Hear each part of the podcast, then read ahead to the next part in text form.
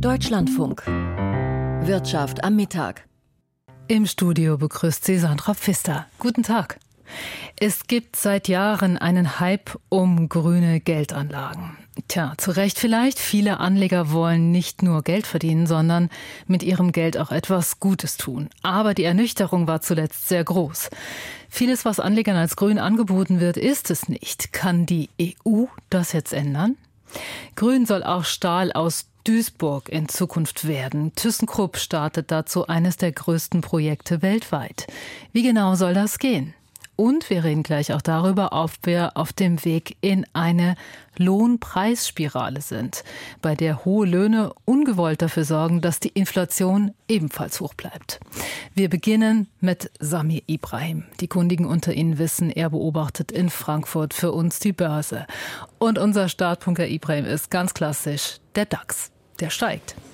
Ja, um exakt aktuell 100 Punkte, das sind 0,7 Prozent und damit steht er jetzt bei 15.465 Punkten. Äh, gab gute Konjunkturdaten am Morgen aus China. Die Stimmung unter den Einkaufsmanagern dort ist deutlich besser, als man das hier gedacht hatte und das treibt hier die Kurse natürlich an. Die neuen Inflationsdaten, also das Wasser für den Wein, äh, die aus Deutschland kommen, die gibt's erst am Nachmittag und bis dahin greifen die Anleger halt mal zu. Dann gucken wir direkt mal woanders hin, nämlich zu Elon Musk. Der hatte dieses Jahr ja viel negative Presse wegen Twitter und er hat auch viel Geld verloren. Jetzt meldet Bloomberg gestern Abend, Elon Musk ist wieder der reichste Mensch der Welt. Ich nehme an, es liegt nicht an Twitter.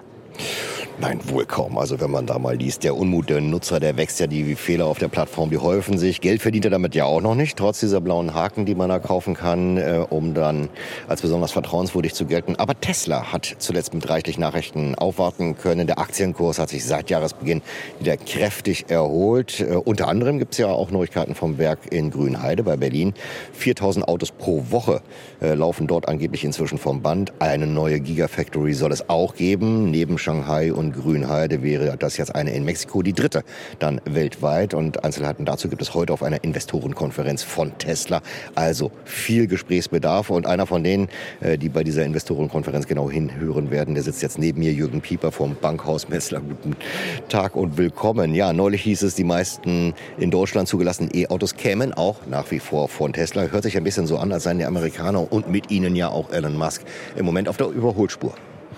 Ja, die Zahlen äh, vom letzten Jahr, die waren gut. Die kamen ja vor, vor drei, vier Wochen. Äh, das war dann ein bisschen auch die endgültige Wende für den Kurs, der ja äh, monatelang nur gefallen war und inzwischen doch einiges wieder aufgeholt hat. Die Zahlen waren ganz gut. Die, der Ausblick, 1,8 Millionen Autos zu bauen, muss ich vergegenwärtigen, dass die Deutschen Audi, BMW, Mercedes bei, bei etwas über 2 Millionen liegen. Also er kommt schon sehr, sehr nahe ran. Das Tempo ist nach wie vor sehr groß. Und das alles kann erstmal ganz gut gefallen. Was erstmal irritiert hat, ist diese, sind diese Preissenkungen, die er angekündigt hat. Das passt eigentlich nicht zu einem erfolgreichen Unternehmen. Aber Elon Musk ist eben in vieler Hinsicht anders als, als viele andere Manager. Er macht Dinge, die manchmal auch allein von der von einer gewissen Aggression getrieben sind. Äh, und äh, insofern ist das Bild zumindest mal heute eine ganze Ecke besser als zum Jahreswechsel. Preisabschläge hat er zurückgenommen, zum Teil ja auch wieder, weil es so gut läuft?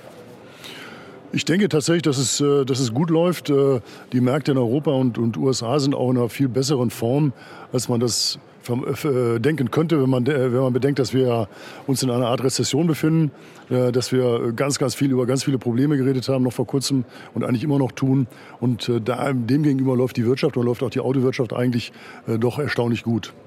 Ja, aber wenn man sich diese Zulassungszahlen speziell in Deutschland anschaut, wo bleibt denn da diese vielbeschworene Aufholjagd der Deutschen? Das ist ein anderes Thema. Äh, das findet äh, zurzeit noch nicht statt, findet nicht statt. Der deutsche Markt ist von daher auch ein bisschen wieder zurückgeblieben, als wir ja verschiedene Stützungen äh, für E-Autos zurückgenommen haben und für Plug-in-Hybride sogar ganz gestrichen haben. Der, der Markt für diese Plug-ins ist sogar richtig eingebrochen im Januar. Also Deutschland geht da im Moment einen etwas anderen Weg als viele andere Märkte. Und auch die deutschen Hersteller sind im Moment nicht diejenigen, äh, die so in der, in der, die Aha-Effekte auslösen, sind auch nicht diejenigen, äh, die mit, mit super Erfolgen auf der Produktseite auf sich aufmerksam machen.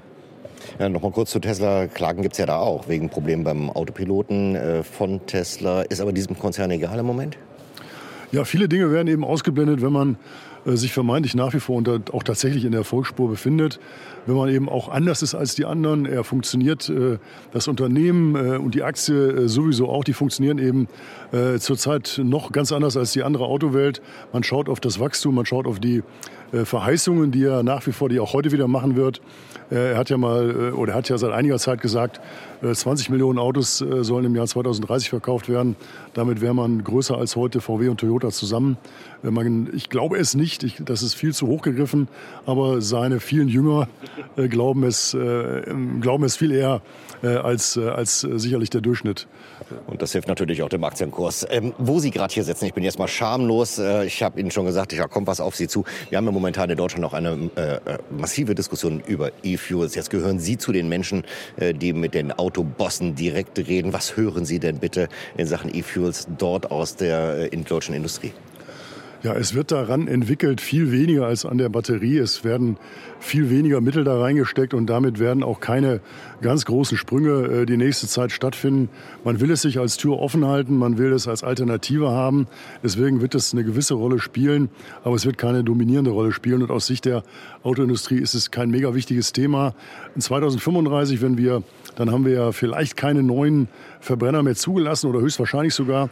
Aber wir haben natürlich noch viele auf der Straße. Dann könnte es eine, eine Linderung dieses Problems sein. Was mache ich mit den, all den Verbrennern, die noch auf der Straße sind? Also es wird eine Rolle spielen, aber ich glaube, es wird keine dominante Rolle spielen. Sagt Jürgen Pieper vom Bankhaus Metzer. Herzlichen Dank auch für diese Einschätzung. Ja, da sind die Autokonzerne wohl offenbar schon weiter als der Minister.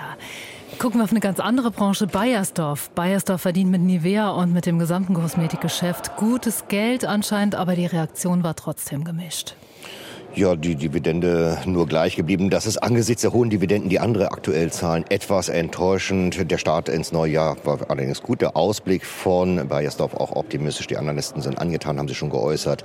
Und das hilft dem Kurs ein bisschen auf die Sprünge. Die Verluste, die er zu Beginn heute des Handelsjahres gemacht hat, aufgeholt. Aktuell die äh, Aktie unverändert. Gucken wir nochmal auf Puma. Da gibt es ja eine schöne neue Pointe im Ko Konkurrenzkampf mit dem ewigen Konkurrenten Adidas. Puma macht weniger Umsatz, aber deutlich mehr Gewinn. Ja, nicht so schwer, wenn man nicht die gleichen hohen Abschreibungen verkraften muss wie der Konkurrent. Hat auch ein Rekordjahr hingelegt, der Ausblick allerdings sehr, sehr übersichtlich.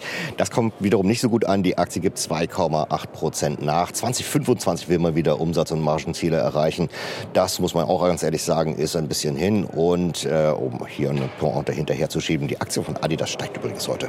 Und die vorletzte Pointe, der Euro. Der ist keine Pointe, das ist auch äh, auf Rekordkurs. Äh, das heißt, Rekordkurs er steigt immer weiter. Aktueller Kurs äh, gegenüber dem Dollar 1 Dollar 0,667. Die Rentenumlaufrendite ebenfalls äh, immer weiter äh, steigen.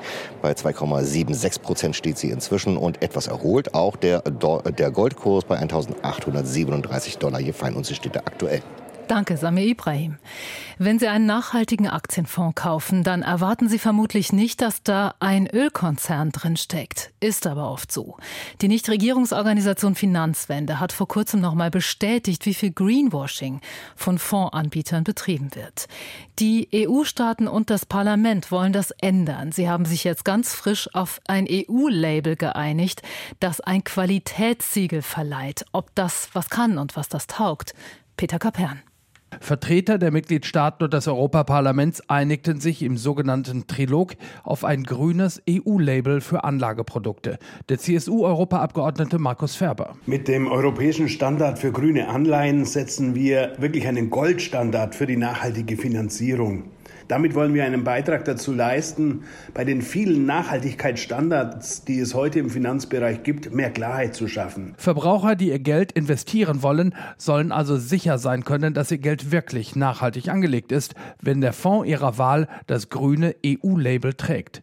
Was grün ist, das hat die EU vor einiger Zeit bereits in einem extrem umstrittenen Verfahren festgelegt. Im Rahmen der Taxonomie listete sie Wirtschaftsbranchen auf, die als uneingeschränkt nachhaltig gelten können und deshalb auf besondere Weise dazu beitragen, dass die EU ihre Ziele der Klimaneutralität und der Kreislaufwirtschaft erreicht. Branchen von der Solarstromerzeugung über Techniken zur Wasserstoffspeicherung bis hin zur konservierenden Forstwirtschaft. Für erbitterten Streit sorgte damals, dass die EU-Kommission auch Erdgas und Atomkraft zu grünen Industrien erklärte. Die Einigung aus der vergangenen Nacht definiert nun weitere Standards, die erfüllt sein müssen, wenn Finanzprodukte das EU Green Label tragen wollen. Dazu gehören zum Beispiel umfassende Transparenzpflichten der Fondsanbieter. Produkte mit dem EU Green Label sollen zudem in einem Register erfasst und von externen Kontrolleuren überprüft werden. Gleichzeitig ist Markus Ferber ein weiterer Punkt des Kompromisses wichtig. Wir haben einen Rahmen gesetzt, der pragmatisch genug ist, dass er vom Markt auch akzeptiert wird. Konkret heißt das, bis zu 15 Prozent der Investitionen eines Fonds können in Branchen fließen, die noch nicht von der Taxonomie erfasst sind. Allerdings soll diese Regelung im Laufe der Zeit immer wieder auf den Prüfstand gestellt werden. Ein Makel des Kompromisses, so der grüne Europaabgeordnete Rasmus Andresen. Dass die Bereiche Atom und Gas zum Beispiel nicht klar geregelt worden sind und dass es auch weitere Ausnahmen gibt, ist ein großes Problem und schwächt das Regelwerk deutlich ab. Die Mitgliedstaaten und das Europaparlament müssen der Trilog-Einigung noch vor formal zustimmen. Die Stahlindustrie äh, stößt ein Drittel des Kohlendioxids aus, das die deutsche Industrie insgesamt freisetzt. ThyssenKrupp, der größte deutsche Stahlkonzern, hat also großen Druck, seinen Stahl klimaneutral herzustellen.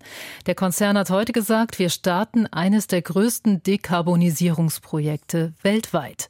Vivian Loy hat das mal abgeklopft.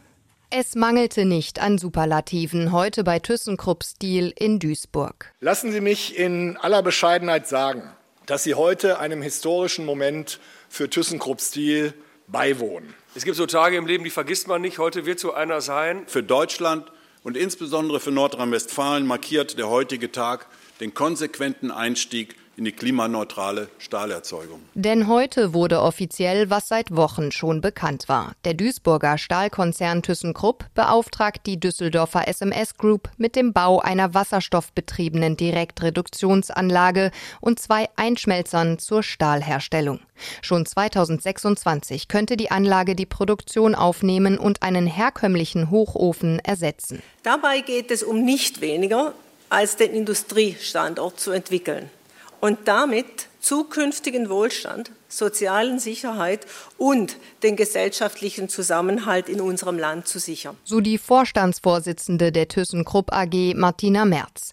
Die Gesamtanlage soll jährlich 3,5 Millionen Tonnen CO2 einsparen, allerdings erst, wenn sie mit grünem Wasserstoff betrieben wird. Das wird nicht vor 2027 möglich sein. Bis dahin wird die Anlage mit Erdgas betrieben. In einer Direktreduktionsanlage ersetzt Wasserstoff die in herkömmlichen Hoch Hochöfen verwendeten Kohle und Koks, um dem Eisenerz Sauerstoff zu entziehen. Anders als Hochöfen produzieren diese Anlagen kein flüssiges Roheisen, sondern festen Eisenschwamm. Damit dieser zu Stahl weiterverarbeitet werden kann, muss er in entsprechenden weiteren Anlagen eingeschmolzen werden. Wir betreten damit technologisches und betriebswirtschaftliches Neuland, denn beispielsweise auch bei den Energie- und Gaspreisen sowie der Verfügbarkeit und den künftigen Kosten für Wasserstoff arbeiten wir mit Annahmen, von denen wir heute naturgemäß nicht wissen können, ob sich die Märkte auch tatsächlich so entwickeln. Doch ThyssenKrupp muss dieses Risiko eingehen, wenn der Konzern auf dem Stahlmarkt auch in Zukunft eine größere Rolle spielen will. Das zeigt schon ein Blick auf die SMS Group, die die neue Anlage in Duisburg planen und bauen soll. Sie baut in Nordschweden aktuell eine der weltweit ersten industriellen Anlagen dieser Art. Für ThyssenKrupp Konkurrent H2 Green Steel, an dem Mercedes-Benz beteiligt ist. Auch BMW will ab 2025 dort Stahl kaufen. NRW-Ministerpräsident Hendrik Wüst zeigte sich dennoch überzeugt davon, dass auch grüner Stahl aus Nordrhein-Westfalen eine Zukunft hat. Es wird darauf gewartet, auf den grünen Stahl, made in Nordrhein-Westfalen. Miele hat gesagt, wann immer dieser grüne Stahl kommt, je schneller, desto besser, wir nehmen ihn ab. Wüst wird nicht müde zu betonen, dass sein Land Industrieland bleiben wolle. Dafür braucht er Projekte wie dieses. Das Land NRW hatte zur Finanzierung bereits rund 700 Millionen Euro zugesagt. Weitere Unterstützung kommt vom Bund. Noch steht hierfür allerdings die Zustimmung der EU-Kommission aus. Dass ThyssenKrupp Stil den Auftrag nun ohne das formale Okay aus Brüssel erteilt, zeigt wohl, wie sehr die Zeit drängt. 5,7 Prozent der Deutschen sind arbeitslos. So niedrig wie jetzt war die Arbeitslosigkeit zuletzt vor fast 40 Jahren. Also da waren viele von uns noch in der Grundschule. Jetzt fehlen eher Menschen, die arbeiten können und wollen. Arbeitnehmerinnen und Arbeitnehmer haben also gute Chancen, hohe Lohnsteigerungen durchzusetzen, zumal die Inflation doch hartnäckiger zu sein scheint, als viele geglaubt haben. Wie hoch genau, das erfahren wir in wenigen Minuten. Die Frage ist jetzt, wenn die Löhne kräftig anziehen, schrauben wir uns dann rein in permanent höhere Preise, die berühmte Lohnpreisspirale, die keiner will? Claudia Wehrle. Die Gewerkschaften machen Druck. Bei der Post bleiben Briefe und Pakete liegen, an Flughäfen wird gestreikt, in vielen Städten stehen Busse und Bahnen still und mit weiteren Arbeitsniederlegungen, auch in anderen Bereichen, ist zu rechnen. Bei der Post werden Tarifsteigerungen von 15 Prozent gefordert. Die Beschäftigten beim Bund und bei den Kommunen sollen nach dem Willen der Gewerkschaft eine Lohnerhöhung von 10,5 Prozent erhalten. Jörg Krämer, der Chefvolkswirt der Commerzbank, sieht diese Entwicklung mit gemischten Gefühlen.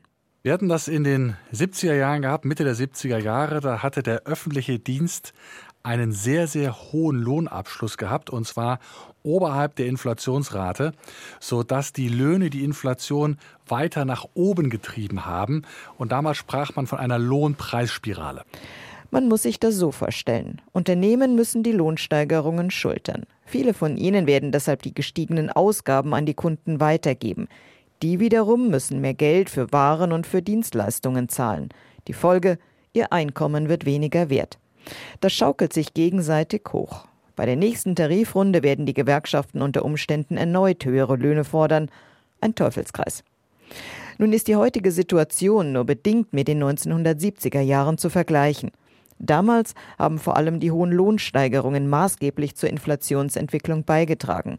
Heute sind es eher die hohen Energie- und Lebensmittelpreise.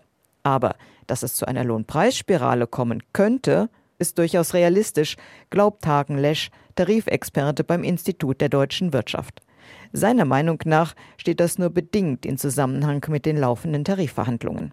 Also jenseits der Tarifpolitik ist natürlich sehr viel lohnpolitischer Druck da. Das hängt aber auch nicht nur mit der Inflation zusammen, sondern natürlich auch mit dem Arbeits- und Fachkräftemangel.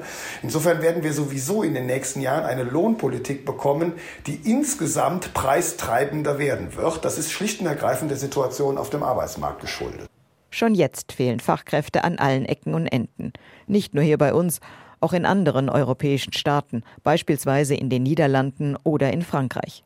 Viele Unternehmer klagen, die Produktion komme nur schleppend voran und, so der Ökonom Jörg Krämer, Besserung ist nicht in Sicht. Und ob Sie nun im Arbeitgeberverband sind oder nicht, äh, dann werden Sie kompromissbereit, um einfach das Personal zu halten oder eventuell Neues zu gewinnen, wenn Sie wachsen wollen.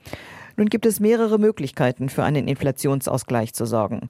Die Tarifpartner können höhere Löhne oder Einmalzahlungen aushandeln. Darüber hinaus hat die Bundesregierung die Möglichkeit von Einmalzahlungen geschaffen, die von der Steuer ausgenommen sind. Also im Grunde genommen kommt dann eine dritte Partei rein, nämlich der Staat, der etwas äh, zuzahlt und dadurch kann es einfacher werden, dass sich Arbeitgeber und Arbeitnehmer einigen. Ob der Staat auf diese Weise eine Lohnpreisspirale verhindern kann, das ist ein Experiment mit offenem Ausgang. Die Inflation bleibt hoch und die Notenbanken halten dagegen mit Zinserhöhungen. Dadurch wird es teurer, sich Geld bei der Bank zu leihen. Es wird teurer für Unternehmen, aber auch für Menschen, die Häuser bauen wollen. Und noch etwas ändert sich mit den hohen Zinsen. Die Zentralbanken selbst kassieren keine Strafzinsen mehr von anderen Banken, sondern sie müssen den Geschäftsbanken Zinsen bezahlen. Und das bedeutet interessanterweise auch, die Bundesbank hat weniger Geld übrig für den deutschen Finanzminister. Brigitte Scholtes. Auch in diesem Jahr muss der Bundesfinanzminister auf eine Überweisung aus Frankfurt verzichten. Zum dritten Mal hintereinander. Hatte die Bundesbank in den beiden Vorjahren noch Geld in die Risikovorsorge gesteckt und deshalb keinen Gewinn ausgeschüttet, muss sie in diesem Jahr darauf zurückgreifen. Eine Milliarde Euro muss sie den Rücklagen entnehmen, um die entstandenen Verluste auszugleichen. In diesem Jahr dürfte die Risikovorsorge noch ausreichen, um die Belastungen zu tragen, sagte Bundesbankpräsident Joachim Nagel. In den Folgejahren könnte das schwieriger werden. In diesem Fall werden wir einen Verlustvortrag ausweisen. Das hat die Bundesbank bereits in den 1970er Jahren getan. Es ist insoweit nichts Neues. Mithilfe künftiger Gewinne werden wir den Verlustvortrag dann im weiteren Verlauf wieder abbauen, wie es bereits in den 1970er Jahren praktiziert wurde. Die Bilanz der Bundesbank ist solide. Anlass zur Sorge bestehe also nicht. Die Zinswende der EZB ist ein Grund, warum die Bundesbank nun, wie auch die anderen Notenbanken im Eurosystem, höhere Zinsen auf die Einlagen der Banken zahlen müssen. Ein anderer sind die höheren Kapitalmarktzinsen in den USA. Dadurch haben die Devisenreserven in Dollar an Wert verloren. Doch trotz der ausbleibenden Gewinne macht Nagel eines klar. Damit die Inflation auf das Ziel der EZB von 2% zurückkehre, müsse die Geldpolitik weiter gestrafft werden, auch durch den schnelleren Abbau der in der Krise aufgebauten hohen Anleihebestände der EZB. Ich bin deshalb dafür, im Lichte der bis dahin gewonnenen Erfahrungen von Juli an einen steileren Abbaupfad zu wählen. Ich gehe davon aus, dass die Märkte den Abbau der Anleihebestände des Eurosystems gut verkraften werden. Und in Anbetracht des gegenwärtigen Inflationsausblicks dauert es sonst einfach zu lange. Die Ertragsentwicklung sei auch das Ergebnis der expansiven Geldpolitik der vergangenen Jahre. Deshalb müsse dringend Preisstabilität wiederhergestellt werden durch weitere deutliche Zinsschritte. Wir müssen weiterhin robust und hartnäckig gegen die Inflation vorgehen. Ich bemühe ja gern das Bild dafür, dass Inflation, das weiß man auch, eine hartnäckige Veranstaltung ist. Und dann musste in der Geldpolitik noch ein Stück weit hartnäckiger sein. Wenn ich Inflationsraten habe, die eben um die 9 Prozent sind und der Einlagensatz noch bei zweieinhalb ist, dann finde ich, spricht das schon allein für sich genug, dass ich als Notenbanker weiß, das ist noch nicht das Ende der Wegstrecke. Einige Branchen klagen zwar schon wegen der steigenden Zinsen, so ist etwa die Baufinanzierung eingebrochen. Deshalb aber die Regulierung der Banken zu lockern, so wie die Bauwirtschaft das fordert, sei Unsinn, so Bundesbankvorstand Joachim Würmeling wörtlich.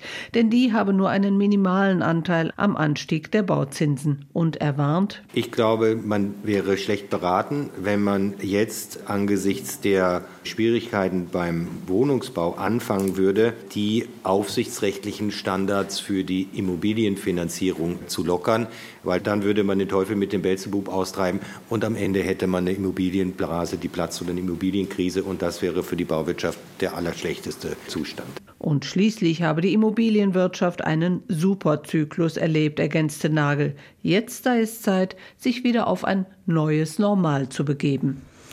Und damit kommen wir zur Wirtschaftspresseschau. In den Zeitungen steht heute viel darüber, dass Verkehrsminister Volker Wissing blockieren will, dass in der EU ab 2035 keine Neuwagen mehr mit Ver Verbrennungsmotor verkauft werden sollen. Viele Zeitungen erklären dabei sein Argument, synthetische Kraftstoffe könnten die Lösung sein, sogenannte E-Fuels, für vorgeschoben. Hören Sie zuerst die Rheinzeitung. Ja, es gibt viele charmante Ideen für Innovationen und es wäre nicht im Sinne der Aufklärung, die Forschung daran auszubremsen. Deshalb ist es sicher nett, wenn zum Beispiel Porsche gerade mit E-Fuels experimentiert. Aber ob solche Treibstoffe, Kohlendioxidsauger oder unterirdische CO2-Speicher flächendeckend zur Verfügung stehen, wird all das wohl noch lange nicht und noch viel länger nicht in der benötigten Größenordnung und Effizienz. Wahr ist, auch der Weltklimarat bezieht den Effekt von Zukunftstechnologien als dringend notwendigen Teil einer Klimalösung mit ein. Dass aber Erfahrungen allein ausreichen, um unseren überzüchteten Lebenswandel zu kontern, ist ein Hollywood-Märchen wie Zurück in die Zukunft. Die neue Presse aus Coburg gibt zu bedenken, mit der Energie, die für einen Liter E-Kraftstoff notwendig sind, fährt ein E-Auto zig Kilometer weit. Wenn man die Klimaschutzziele ernst nimmt, dann ist offensichtlich, dass E-Fuels keinen nennenswerten Beitrag zu deren Erfüllung leisten werden. Auch viele Hersteller sind skeptisch. Das müsste der Verkehrsminister eigentlich wissen. Die neue Osnabrücker Zeitung denkt über die Folgen eines deutschen Vetos nach. Für Deutschlands Autobauer wäre das Aus, fürs Verbrenner aus, ein wichtiger Zeitgewinn. Dann könnten sie noch etwas länger mit ihren Dieseln und Benzinern Geld verdienen. Denn der Plan, den Markt der Elektromobilität im Sturm zu erobern, hinkt hinterher, weil Tesla und die chinesische Konkurrenz einen zu großen Vorsprung haben. Illusionen, einen Massenmarkt für Verbrenner dauerhaft zu retten, sollten sich VW, BMW und Co. indes nicht machen. Stoppen lässt sich die Verkehrswende nicht mehr. Nach uns, nach der Wirtschaft am Mittag, können Sie gleich Sabine Dämmer hören mit der Sendung Deutschland heute. Es geht dabei um die Visaerleichterungen für Erdbebenopfer aus der Türkei. Die sollte es ja eigentlich geben, doch in der Praxis sie zu bekommen, ist wohl offenbar alles andere als leicht. Ich bin Sandra Pfister. Ich wünsche Ihnen noch einen schönen Nachmittag.